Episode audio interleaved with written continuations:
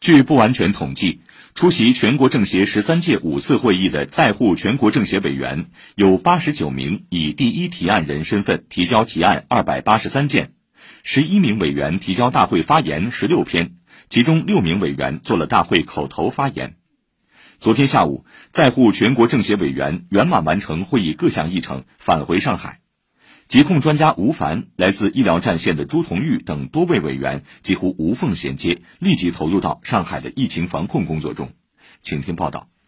会啊，应该回来之后是不是也要马上切换到这个疫情防控的这个节奏当中？是的，嗯，现在因为上海疫情正好在紧张的这个防控中，晚上一会儿就会去投入到这个疫情防控当中。这两天，上海疫情防控形势严峻。作为上海市疫情防控公共卫生专家组成员、全国政协委员、复旦大学上海医学院副院长吴凡一回来就要立即投入抗疫一线。吴凡说，近两年他递交的关于公共卫生体系建设的提案内容，大多都已经被国家相关部门采纳落实，这是全社会共同关注和努力的结果。我想，一方面是这个疫情常态化今后发展的一个需要，也确确实实对于加强这支队伍建设的需要。更重要的是，也希望这支队伍今后后继有人。所以，我想这是全社会大家共同关心的一个结果，也期待有更好的这个我们努力共同努力的看到成效吧。来自医卫界别的全国政协委员朱同玉也连续几年准备了和防疫相关的提案。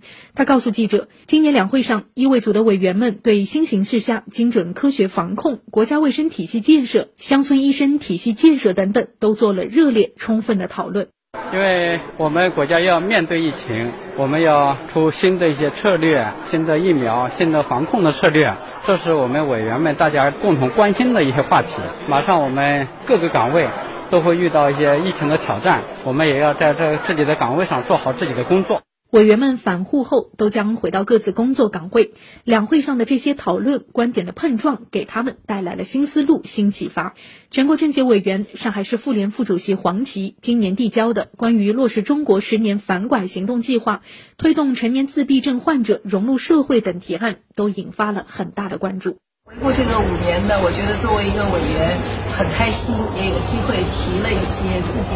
这个关注的民生的问题以及法律层面的问题。差不多的每一个提案都